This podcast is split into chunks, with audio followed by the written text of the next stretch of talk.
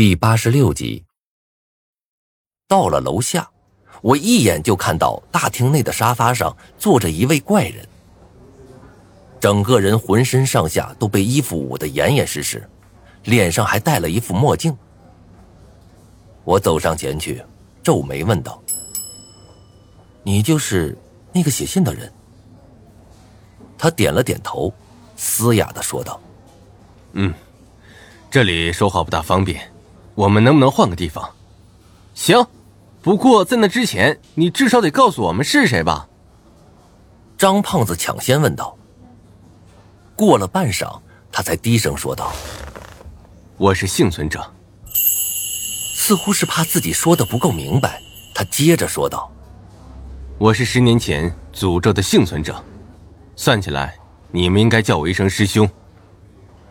十年前惨案的幸存者。”我被他的这个名头震惊的说不出话来。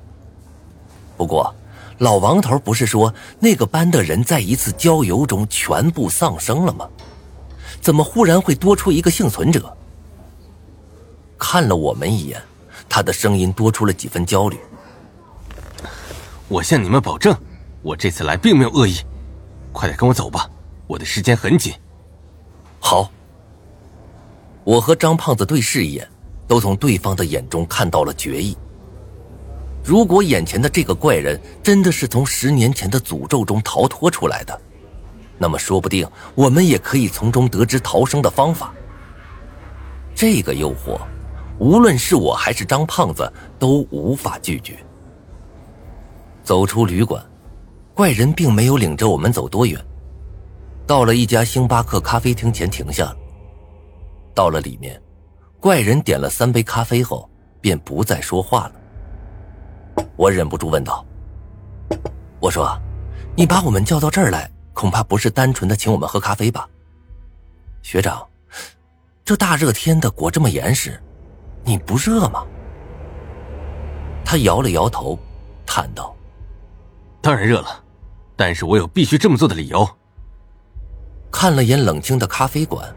他伸出手，把帽子拿了下来，摘了墨镜，将脖子上的围巾一点点的拨了开来，露出了底下的那张脸。看到那张脸，我直接站了起来，忍不住惊呼道：“怎么怎么会是你？”那张一直被隐藏的脸，我曾经在电视上的新闻访谈中见过。当时的他是作为我们 Z 市最年轻的企业家上的一档访谈节目，跟市长和其他领导谈笑风生。后来啊，报纸上还说他成了我们市最年轻的亿万富翁，并且在市里的财政科挂名。我怎么也没有想到，这么一个人竟然会是我们的学长。怎么很意外吗？他轻笑着说了一句。苍白的脸上多了一丝血色。不是很意外，是实在是太意外了。张胖子喃喃自语道，脸上满是茫然。我本来一直以为自己和这种人就是两条永不相交的平行线，没想到却在今天交汇了。坐下去之后，我的心情依旧没有平静下来。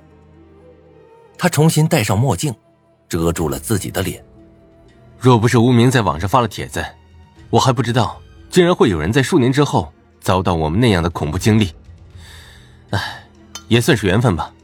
看你们两个的表情，我想你们应该认识我吧？认识？怎么可能会不认识呢？张胖子面带狂热的看着他，眼中有着掩饰不住的钦佩。段长安，Z 市最出名的钻石王老五，我的偶像。唉。什么叫最出名的钻石王老五呀？真难听！我比你们虚长几岁，你们叫我段哥就行。段哥，你能不能告诉我，你当初是怎么活下来的？我迫切的问道。段长安嘴上的笑容凝固了，那双隐藏在墨镜下的眼睛看向了我和张胖子。其实我本来应该死了，但是后来有一个女孩替我挡过一劫，所以我才活了下来。那当时在你们组织死亡游戏的人也是狼人吗？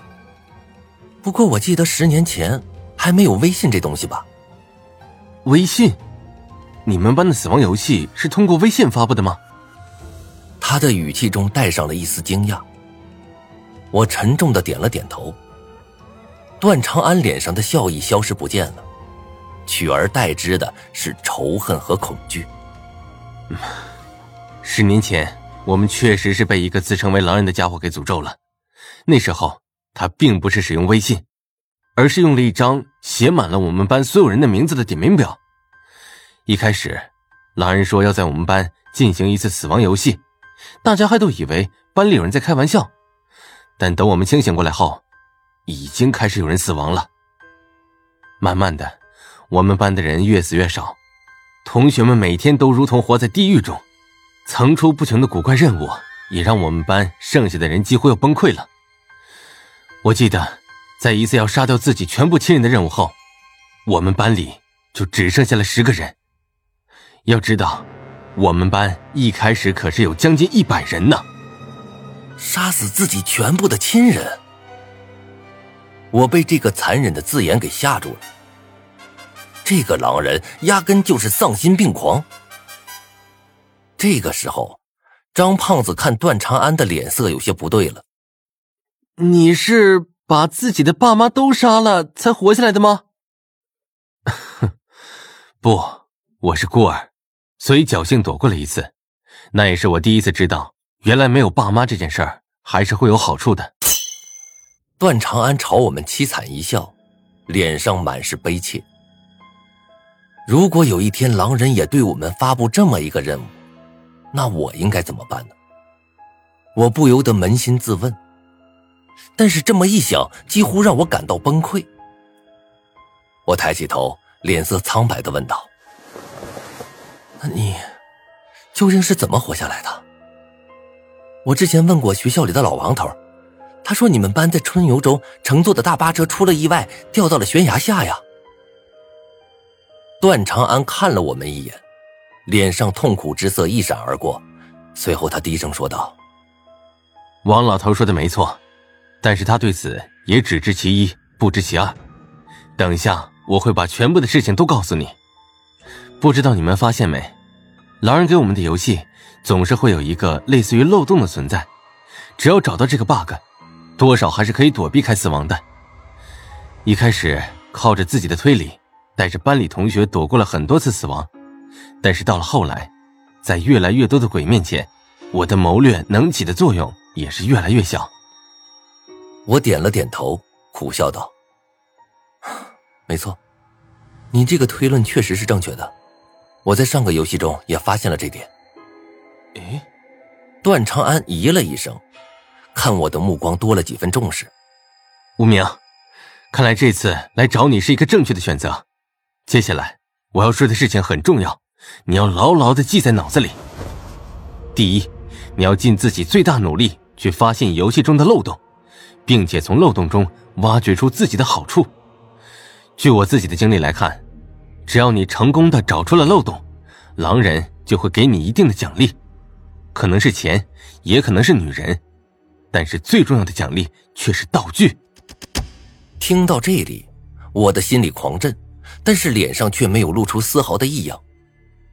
在我一旁的张胖子忍不住问道：“哎，段哥，你嘴中说的道具是什么意思呀？我怎么从来没有听说过呀？”段长安看了张胖子一眼，接着说道：“